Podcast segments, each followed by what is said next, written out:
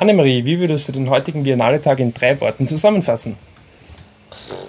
Ähm, Mode, Mode und traurig.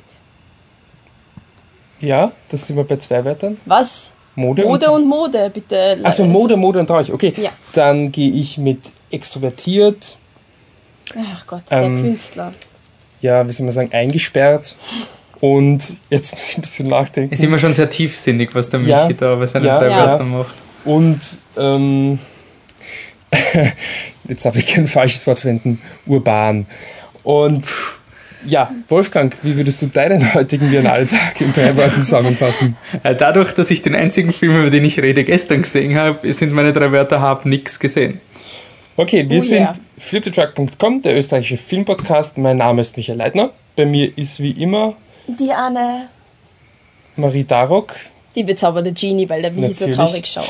und außerdem quasi unter Anführungszeichen als, als Gast, als Gastchef der Wolfgang. Hallo. Wolfgang Steiger. Ähm, ja, und wir haben heute ein Programm mit Tangerine, Iris und ähm, der Wolfpack, wenn gleich auch nicht in, wenn auch nicht in dieser genauen Reihenfolge. Und außerdem wird der Wolfgang jetzt zu Beginn noch kurz einen Senf zu Last Shelter dazugeben, über den wir im letzten Podcast, vorletzten Podcast schon kurz gesprochen haben. Also Wolfgang, wie hat dir Last Shelter gefallen?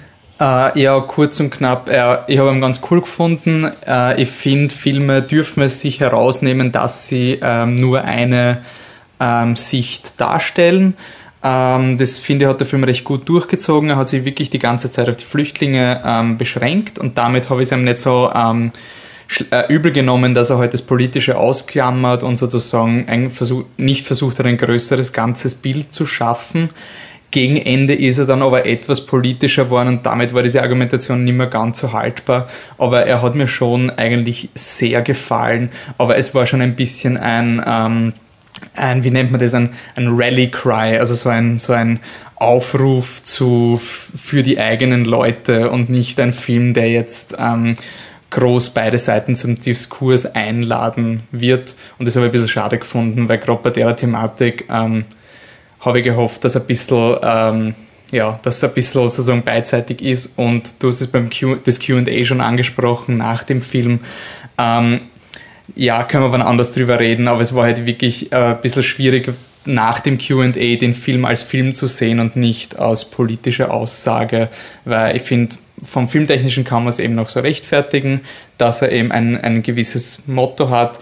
Ich habe mir dann ein bisschen sehr schwer dann, wie dann der politische Stempel nachher, nach dem Film drauf gedrückt worden ist. Das hat die Erfahrung ein bisschen getrübt, aber er hat mir eigentlich wirklich gut gefallen. Ja, aber was gut gefallen, gut gefallen tut auch Mode und das führt uns zu unserem ersten Film. Annemarie. Iris, eine Dokumentation von Albert Maisels, würde ich mal so sagen, ähm, über eine New Yorkerin namens Iris Apfel, die die 80, glaube ich, schon weit überschritten hat. Wofür ist sie bekannt? Na, für Mode, haben wir schon angesprochen. Deswegen auch die Doppelmode am Anfang. Ähm, eigentlich ist sie ja ursprünglich Innendesignerin und ähm, auch, Mo also nicht Modedesignerin, sondern Stoffdesignerin, wurde dann ab in der Branche, war sie schon lang bekannt als für ihren sehr, sehr, sehr exzentrischen ähm, Kleidungsstil und vor allem äh, dafür, dass sie, dass sie es mit dem Accessoires, also übertreibt, aber auf eine sehr, sehr, sehr künstlerische Art und Weise. Und ähm, 2005, glaube glaub ich, aber da bin ich mir nicht Ja, mehr ganz sicher, war, 2005. war die Ausstellung ähm, in, ich glaube in New York oder was, Ja. ähm, ihrer Kollektion. Und das hat sich dann wie ein Lauffeuer verbreitet. Die Aber Ausstellung war ganz kurz, Ihre Kollektion. Also ihre Sammlung Ja. an Mode und Accessoires und Schuhen und allem, was dazugehört. Äh, es wurde auch eine Wanderausstellung.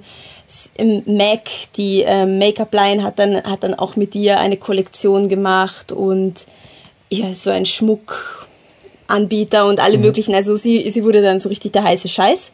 Ähm, in dieser Doku ähm, spricht sie eigentlich über ihr Leben, über das, was sie jetzt als über 80-Jährige so macht, über ihre Ehe, ähm, ja, eigentlich über sich selber. Die Doku an sich ist voll okay, aber jetzt nichts Besonderes. Aber diese Frau ist einfach herrlich. Also die, die hat, die hat Humor, die ist selbstreflektiert, die ist intelligent, die ist überhaupt nicht arrogant, die ist total am Boden geblieben und sie hat eigentlich alles über Mode gesagt, was gesagt werden muss. Zum Beispiel einige meiner Lieblingssegmente, ähm, was ich mir auch immer denke, ist, dass das, dass das Kombinieren das Wichtigste an der Mode ist, dass du wenn du dich auf ein Event vorbereitest, dass du dann in deinem Kopf schon zusammenstellst, was du machen möchtest. Und das ist eigentlich der Moment, in dem alles zählt. Und nachher das Event ist eigentlich schon wurscht. Das Anziehen selber ist schon egal, aber das, das, das ist, unterstreicht auch das Künstlerische der Mode. Und ähm, das Mode einfach und, und sich gut anziehen einfach Kunst sein darf und kann. Und sie zeigt auch, dass sie eben, sie hat viele Designersachen, sie kauft aber auch bei Secondhand Läden und, und Ethno-Läden und eigentlich überall ein, wo sie gefällt. Ähm, sie findet Sachen, die ihr gefallen, also finden, das ist auch ganz wich wichtig. Sie ist so ein bisschen wie so eine Jägerin und Sammlerin. Und ähm, also ich war begeistert von ihr und begeistert von ihren Aussagen. Also, boah, sie ist echt eine Ikone. Aber was mir nicht gefallen hat, war ein bisschen das Publikum. Mein Gott, muss schon wieder mal schimpfen auf das virale Publikum. Aber ernsthaft, ich habe nicht verstanden, warum Mode lustig ist, warum man über diese, diese Künstlerin lachen muss, nur weil sie, weiß nicht, auf jedem Arm sechs fette Armreifen und zehn Ketten am Hals trägt und es, es schaut halt auf ersten Blick mega exzentrisch und mega wild aus, aber ich lache jetzt auch nicht die Mona Lisa aus oder so, also ich, ich weiß nicht, warum das äh, lustig ist, wenn eine Künstlerin ihr Werk vollführt, also vorführt. Und, und da hat sich das Publikum so abkaut die ganze Zeit über die Kombination. Da habe ich mir echt gedacht, Leute, ihr, ihr checkt sie nicht, dass das ernst ist, dass das nicht einfach nur ein Witz ist, dass sie sich so anzieht. Also da war ich ein bisschen enttäuscht von dem Publikum. Ja, ich hatte eigentlich nicht mehr viel hinzuzufügen. Mir ist, möchte ich nur kurz ergänzen, ich wollte dich nicht unterbrechen, sie ist über 90, also am über Anfang 90, des oh Filmes wird gezeigt, dass sie ihren 90. Oh Geburtstag feiert. Ja. Und ja, ich, ich kann euch alles unterstreichen, was du gesagt hast. Mit Mode kennst du dich viel besser als ich. Deswegen hast du den Film wahrscheinlich auch noch ein Stück weit mehr genossen als ja. ich. Aber die Frau ist ein Hit. Ihr, ihr Mann, der im Laufe des Films seinen 100. Geburtstag ja. feiert, ist auch irrsinnig lustig, sind irrsinnig sympathisch. Äh, der Film, ich finde den Film an sich nicht gut. Ich finde es irrsinnig, irrsinnig, irrsinnig faul. Ich finde, das ist rein von der Machart, von der Qualität her wahrscheinlich der schwächste Film bis jetzt. Aber man kann ihn empfehlen, weil sie einfach so lustig und so eine spannende Persönlichkeit ist, dass der Film nichts tun muss. Und es funktioniert trotzdem. Nur dem Regisseur kann ich da jetzt überhaupt kein Lob aussprechen. Ich finde, das war faul. Aber wie gesagt, ihres Apfel ist großartig und kann man sich echt anschauen, weil sie wirklich, wirklich eine coole und spannende Persönlichkeit ist. Ja. Ja, dann kommen wir zu einem anderen spannenden Film, der auch aufgrund seiner, seiner Machart in in den Fokus geraten ist. Und darüber wird uns jetzt der Wolfgang mehr erzählen.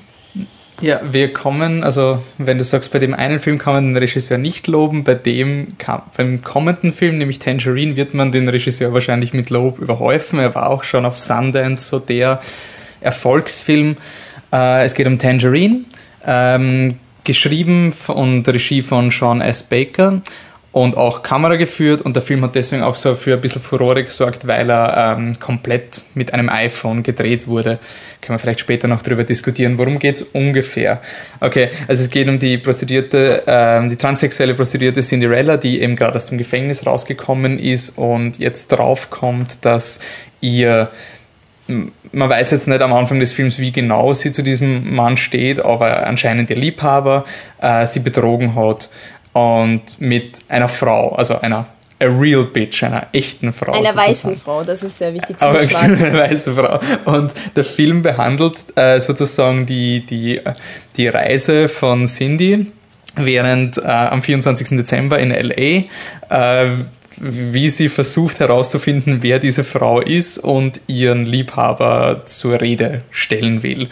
Ähm, dazu kommt noch ihre Freundin Alexandra, die ähm, da immer gegen ihren Willen teilweise mitmacht oder teilweise versucht nicht mitzumachen, dann wieder mitmachen muss. Und dann gibt es noch ein paar andere Stories, die sie dann am Ende auch verzweigen. Ähm, ja, ich muss gleich am Anfang anmerken, ich habe ihn sehr spät gesehen. Das war meine erste 23 Uhr Vorführung. Dementsprechend bin ich dann am Ende schon ziemlich müde gewesen bei dem Film. Ähm, Aber ich muss schon sagen, dass er von, ähm, was mir an dem Film sehr gefallen hat, war die, die Grindigkeit des Filmes. Also die, äh, die unglaubliche Abgefucktheit, die halt auch dauernd kontrastiert wird mit der Tatsache, dass es halt der 24. Dezember ist, aber es ist einfach irre heiß, weil es ist Los Angeles, die Leute rennen mit kurzen Hosen um und um und es ist eben durch dieses transsexuellen Prostituiertenmilieu einfach eine, eine, eine Szenerie, die, die man jetzt nicht wirklich oft sieht. Und ich finde, was im Film so cool war, war, dass er ein bisschen Mut zur Hässlichkeit auch gehabt hat. Also, wann da, wann zum Beispiel die Cindy in, ähm, so ein, in, in einen Raum reingeht, um diese, diese Frau zu finden, die ihr den, den Freund ausgespannt hat, sozusagen, dann, dann sind da wirklich, das ist einfach wirklich ekelhaft inszeniert, finde ich. Also von, von den Unterkünften, von den Leuten, die da halt auch teilweise sind und einfach, ja. es ist nicht irgendwie sexualisiert oder sowas, sondern es ist einfach ziemlich, ziemlich ekelhaft. Und das hat den Film irgendwie für mich auch ziemlich ausgemacht. Also diese, diese Ranzigkeit und ähm, halt einfach ja dieses bewusste ekelhafte, aber es ist, jetzt nicht so, dass man sich graust die ganze Zeit, nicht, dass ich den jetzt irgendwie falsch verkaufe, aber es ist einfach wirklich ein Film, wo du merkst, okay, das kriegst du jetzt normalerweise nicht so oft zu sehen und das habe ich schon ziemlich cool gefunden.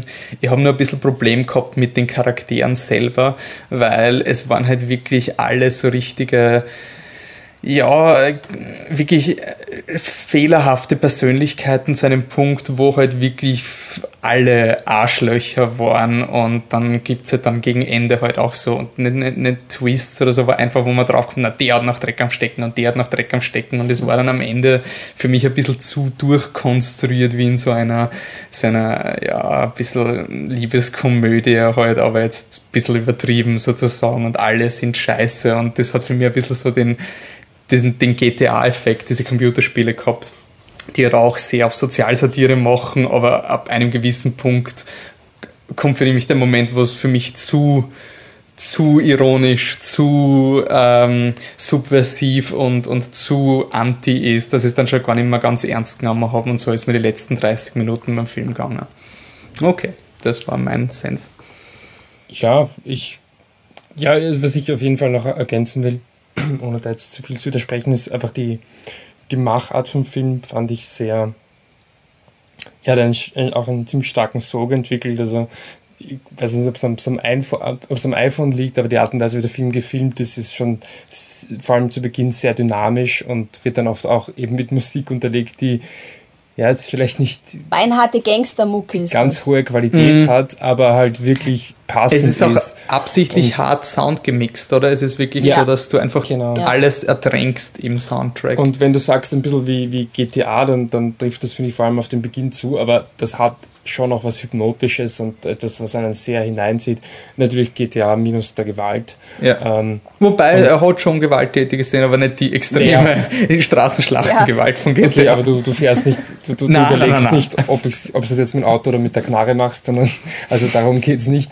Und nein, aber ich bin selber kein GTA-Spieler, also jetzt nicht falsch verstehen.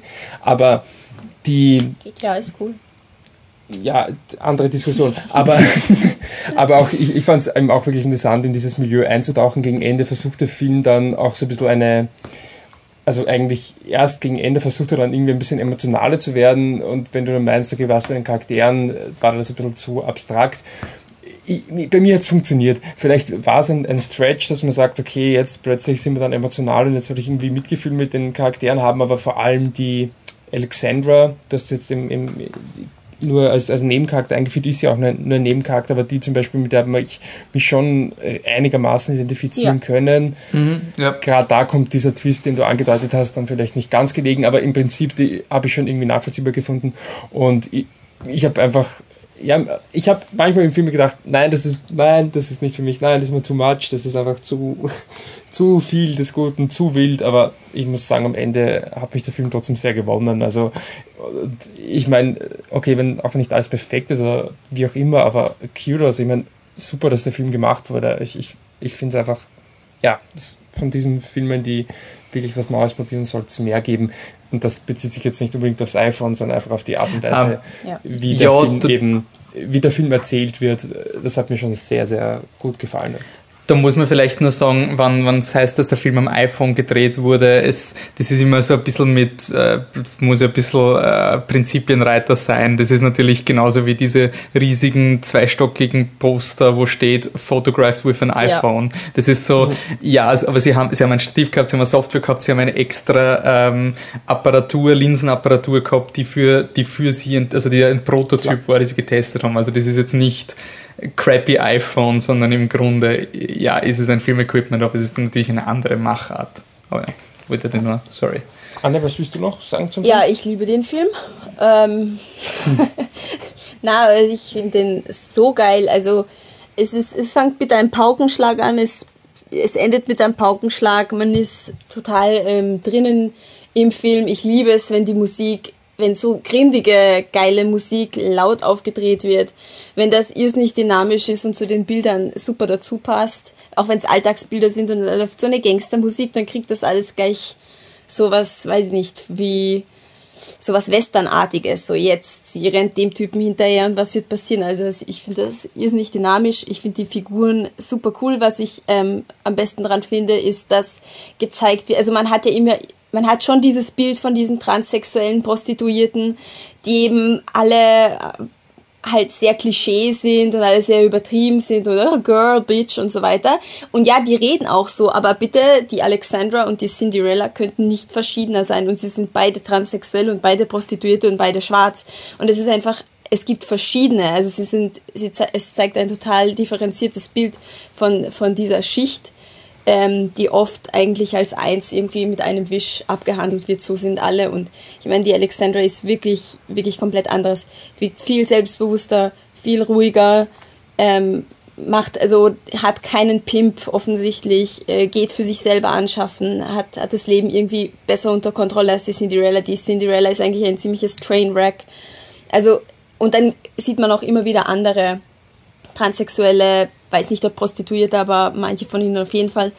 Und die sind alle verschieden und das, das fand ich echt, echt super, dass, dass etwas, was ähm, irgendwie oft über einen Kamm geschert wird, hier total ähm, vielseitig ist und ja, also die Umge und das, was mich auch fasziniert hat, dass sich die, die Leute dort in der Umgebung, die recht schäbig und recht creepy ist ein bisschen, dass die sich dort eigentlich wohlfühlen und dass das als ihr Zuhause einfach annehmen und wie die Leute untereinander zusammenarbeiten, ist echt auch faszinierend. Also Freier und, und Prostituierte, was die eigentlich für ein Verhältnis miteinander haben, das ist echt, echt faszinierend, aber der Film ist einfach, der ist echt super.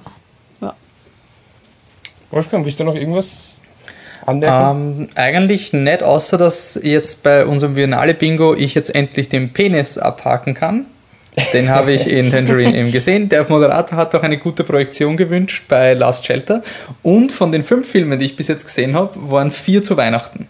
Also Last Shelter, Tangerine, Spotlight Voll. und Carol. Und ich schaue mir dann auch noch Christmas Again an. Also ich werde zumindest fünf Filme schauen, die mit Weihnachten zu tun haben.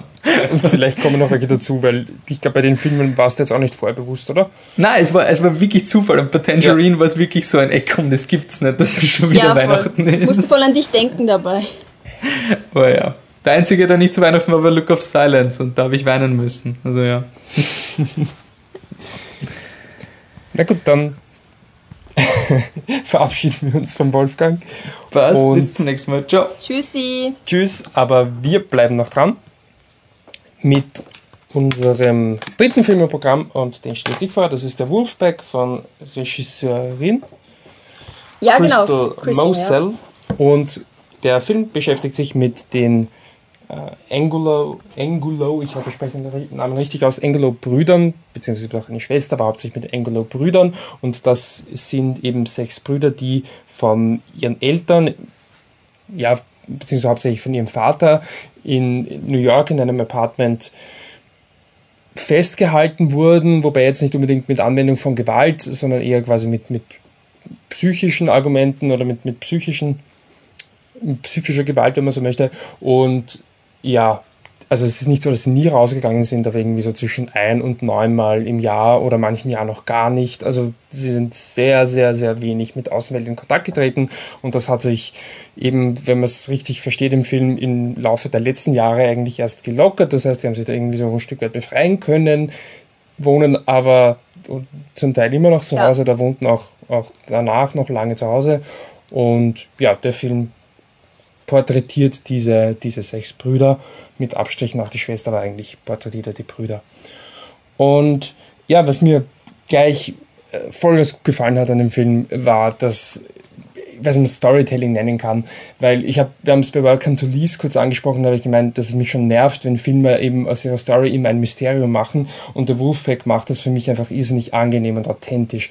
Natürlich ist nicht der erste Satz, ja, die wurden so und so lang festgehalten, aber, und es wird auch nie irgendwie ein Mysterium drum gemacht, sondern es ist einfach wirklich ein langsames Annähern. Ist, glaube ich, wirklich ein Film, der dann am besten funktioniert, wenn du eben vorher genau weißt, was, was passiert ist und dann wirklich merkst, wie eben also am Anfang, die, die, die Burschen, das muss man vielleicht noch sagen, sind irrsinnige Filmfanatiker. Das heißt, die haben quasi über Film sozusagen den Kontakt zur Außenwelt ja nicht gehalten, haben sich so quasi ihre eigene Realität erstellt oder irgendwie, irgendwie die Außenwelt vorgestellt über die Filme. Gangsterfilme wie Reservoir Dogs, The Godfather, Pulp, Pulp Fiction, Fiction ja. ähm, und ähnliches und spielen das eben auch immer nach. Und die erste Szene ist eben, wie sie Reservoir Dogs nachspielen und das ist halt irgendwie noch recht abstrakt, man weiß nicht genau was, aber der Film macht es eben nie so zum Mysterium, hm, was ist mit ihnen passiert, sondern es ist wirklich eine persönliche, authentische Annäherung an die Figuren, dass man eben nicht, die erste Frage, die, die du stellst, ist nicht, ja, boah, wie war das? oder was hat euer Vater gemacht oder um Gottes Willen, ja, sondern das ist einfach nicht die erste Frage, die du stellst, wenn du dich als Außenperson diesen Charakteren, die eine sehr schwierige Vergangenheit und auch noch schwierige Gegenwart haben, nähern möchtest. Und das war für mich irrsinnig authentisch und ja, sympathisch erzählt in dem Sinne. Was auch noch dazu kommt, und dafür kann der Film jetzt nicht ganz so viel, aber was soll's, dass die sechs Brüder irrsinnig sympathisch sind und nicht nur sympathisch, weil sie, weil man quasi Mitleid empfindet, sondern sie kommen eigentlich im ersten Moment als, ja, normal ist ein blödes Wort, aber als, als, als relativ ja, durchschnittlich intellektuelle. Intellige, intelle, intellektuelle, aber intelligente ja. junge Männer rüber, die, ja, junge Burschen, Männer, darüber, die, ja, sehr viel Zeit miteinander verbringen, sagen wir mal so. Genau. Aber es kommt jetzt nicht irgendwie so das Gefühl, boah, irgendwas stimmt mit ihnen nicht oder irgendwas. Und es ist wirklich, also auch weil die eben so, so sympathisch sind, aber ich weiß gar nicht, ob das gebraucht hätte, auch die Art und Weise eben, wie mit den, äh, bei, mit den Figuren gesprochen wird, mit den Protagonisten, ist einfach, ja, sehr, sehr, sehr bewegend und die Geschichte. Empathischer. Ja, auf jeden Fall empathisch. Man muss sagen, es ist, ist sicherlich ein Film, man kann dann über gewisse Dinge nachdenken, sei es jetzt Erziehung, auch psychologische Dinge, aber im Prinzip, glaube ich, schon wichtig, von, vorne, von vornherein zu sagen, das ist ein sehr persönlicher Film und es ist jetzt nicht der Film, wo man sagt, ja, das ist jetzt eine Allegorie, eine Allegorie auf unsere Zeit oder sonst was. Es ist wirklich eine sehr persönliche Geschichte. Und auch wenn man, wie gesagt, man kann sicherlich gewisse Gedanken mitnehmen von dem Film, aber die, die ja, Begeisterung für den Film oder was kommt auf jeden Fall über die Empathie und über das persönliche äh, Identifikation oder das persönliche Mitempfinden mit diesen Protagonisten. Und bei mir zumindest hat das irrsinnig, irrsinnig gut funktioniert. Ich war wirklich teilweise fertig, ähm, war wirklich, ja, emotional überwältigt von dem Film. Und ja, wie gesagt, es ist mir schon wichtig, es ist, wie gesagt, ein Film, der baut natürlich auch auf, auf diese total außergewöhnliche Geschichte, aber ich finde eben wirklich, dass man da, wenn man genau hinschaut, auch wirklich sieht, wo die Regisseurin gearbeitet hat und gut gearbeitet hat. Ja, das ist jetzt einmal mein erster hingeschmissener Eindruck. Ich bin begeistert von dem Film. Anne, wie, ja, wie siehst du? Ich kann dem nur Sachen hinzufügen, weil ich auch wirklich begeistert bin. Auch ein bisschen geweint, ähm, obwohl ich es nicht erwartet hätte ähm, am Anfang und zwischendurch auch nicht. Also, obwohl es mich sehr bewegt hat, habe ich mir gedacht, na, ja, emotional bist du eigentlich noch stabil, aber dann war da so eine Szene, wo, wo sie irgendwie, weiß nicht, ob alle, alle sechs, aber auf jeden Fall einige, ähm, zum ersten Mal im Kino waren zusammen und sind so, ich, boah, den Abend werde ich nie vergessen und sie waren halt nicht übertrieben voll fertig, so wie man es wie man es denken würde, wie man es vielleicht irgendwie aus Filmen kennt, so dass das, oh mein Gott, oh mein Gott, Kino, sondern ja, sie wissen, was das Konzept Kino ist und sie wissen auch, was da passieren wird, aber sie sind einfach nüchtern, nicht glücklich darüber, dass sie das endlich mal erleben können. Und das ist ihr erstes Mal. Und da sind mir die Tränen einfach kommen, weil ich mir dachte, oh mein Gott, diese sanften, lieben Jungs, wie, wie konnte ein, ein Mensch oder eben auch zwei Menschen, wie konnte, konnten diese zwei Menschen einfach das Leben von diesen sieben Kindern so zerstören? Das ist einfach unglaublich. Und, und ein Wunder, dass die, dass die Kinder so rausgekommen sind. Wirklich ein, es ist ein absolutes Wunder. Es ist, na, weil du sagst, wie konnten, konnten ein Mensch, zwei Menschen das, das zerstören? Also das habe ich kurz am Anfang erwähnt, dass es eigentlich eher quasi auf den Ideen vom, vom Vater basiert ja. und die Mutter ist halt irgendwie offensichtlich eher muss schwacher es, Charakter ja. und hat sich da eben dem gefügt. Aber trotz allem muss ich sagen, diese Frage wird nur zum Teil beantwortet. Es genau. wird mit dem Vater geredet, aber nicht viel und ich glaube, es ist wirklich nicht ein quasi ihm keine Chance geben, sondern bei den Gesprächen merkt man es relativ schnell. Ich will jetzt keinen Stempel draufhauen, aber das er dürfte schon irgendeine Art von psychischen Problem haben ja. und es ist also er, hat, er ist, ist vielleicht schon starker. Alkoholiker auch, weil ja, es wird irgendwie erwähnt, dass er andauernd trinkt und ab, er wirkt auch bei den Interviews. Aber es ist, möchte ich nur kurz anmerken, er hat die, die Kinder nicht irgendwie missbraucht oder so, auch die Frau nicht. Das ist schon irgendwie wichtig anzumerken. Yes. Der ist auch nicht im, naja, nicht, ja, egal, also eher nicht. Ähm, aber, aber trotzdem dürfte er wirklich irgendeine kleinere, Störung haben und das merkt man auch in den Interviews mit ihm. Deswegen glaube ich, beschränkt sich der Film auch wirklich auf ein, zwei Momente, wo ihm seine Perspektive gezeigt wird und viel mehr braucht es auch nicht, weil er ist nicht wirklich das, was den Film interessant macht, sondern es ist einfach dieses, okay, es kommt eine komische Konstellation von Mutter, Vater zusammen und dann passiert das. Und ja, ich finde, Film sagt aber auch nicht schöne Dinge eigentlich über Freundschaft und auch, oder, oder Geschwisterschaft, Bruderschaft. Und ja, aber auch damit natürlich, ja, so ein Stück weit, das ist die Realität, also diese ganze Realität, die sie sich aufbauen über die Filme, wie die dann eben konfrontiert mit dem, was in der Außenwelt dann erfahren, das, das ja, ist auch nochmal so ein Punkt vom Film, aber nochmal, es gibt sicherlich gewisse Themen, die der Film hat und Sachen, mit denen man nachdenken kann. Für mich war es aber trotzdem in erster Linie ein persönlicher Film über diese sechs Protagonisten und ich war wahnsinnig berührt. Und ja. Für mich der Film der Biennale bis jetzt und wenn da noch was Besseres kommt, dann ja. Ja, ich nur, nur ganz kurz noch. Ich habe ja am Anfang gedacht, dass ich den Text durchgelesen habe, dass es so sein wird, also dass es irgendwas mit ähm, Ähnlichkeit hat mit, mit ähm, Dogtooth vom Yorgos Lantimos, mit dem Spielfilm eben, wo auch ein Vater seine, seine Kinder in einer eigenen Welt sozusagen festhält und zu Hause auch einsperrt. Und ich habe mir gedacht, okay, ist das wirklich das Real-Life-Ding davon und habe mir dann schon so eine richtige reißerische Doku vorgestellt, wo das halt voll, halt, oh mein Gott, schaut sich an, der Vater hat die Kinder eingesperrt und das war es nicht. Und ich war aber von keiner, also von der ersten Sekunde an war ich sofort dabei beim Film. Also da waren all diese Erwartungen auch wirklich, weil ich mag ehrlich gesagt sehr gern reißerische Dokumentationen auch und aber alle Erwartungen waren einfach wurscht der Film ist, ist so super, dass, na, er, er macht super, was er macht und da kann man sich einfach nichts Besseres erwarten. Also, ja. Weil du sagst, reißerisch, klar, da spricht ja auch nicht, nicht wirklich was dagegen oder so, aber ich glaube, es ist auch so ein Beispiel, du kannst eine reißerische Geschichte nehmen, du musst sie nicht reißerisch ja. aufbauen, wenn du einfach andere Mittel findest. Du kannst auch aus einem Thema, das im ersten Moment jeden Mal so, oh mein Gott, so, und damit eigentlich schon eigentlich einen Film aufbauen würde, das kannst du auch was wirklich tiefgehendes machen. Und das finde ich schon, ja, ist in der heutigen Dokumentation so nicht so ganz selbstverständlich. Aber schön, dass es mal Ausnahmen Ich, ich will es ja nicht jetzt vergleichen mit irgendwas. Ich finde den Film ohne jeglichen Vergleich einfach super. Ja. Gut, Anne, irgendein Wort des Abschlusses zu diesem Biennale-Tag? Ich glaube, ich habe Bingo. Anne hat Bingo. Ich glaube. Ich habe auf jeden Fall auch Bingo. Ich konnte Anne und ich, hat Anne jetzt erwähnt bei ihr, ich konnte auch das Feld mit den Tränen. Ich musste weinen ankreuzen. Bei mir war es ein anderer Moment, aber ich will jetzt nicht so weit aus. Ich? Ja, ja, ich habe Bingo. Juhu, mit Ich muss weinen Reihe. geht sich die erste Reihe aus. Genau. Ähm, ja, ansonsten, ja, wir freuen uns auf das, was noch kommt. Auch wenn es höchstwahrscheinlich nicht besser wird als Wolfpack oder bei dir, Tangerine. Ähm, ja. Und damit war's das. Tschüss. Gute Nacht.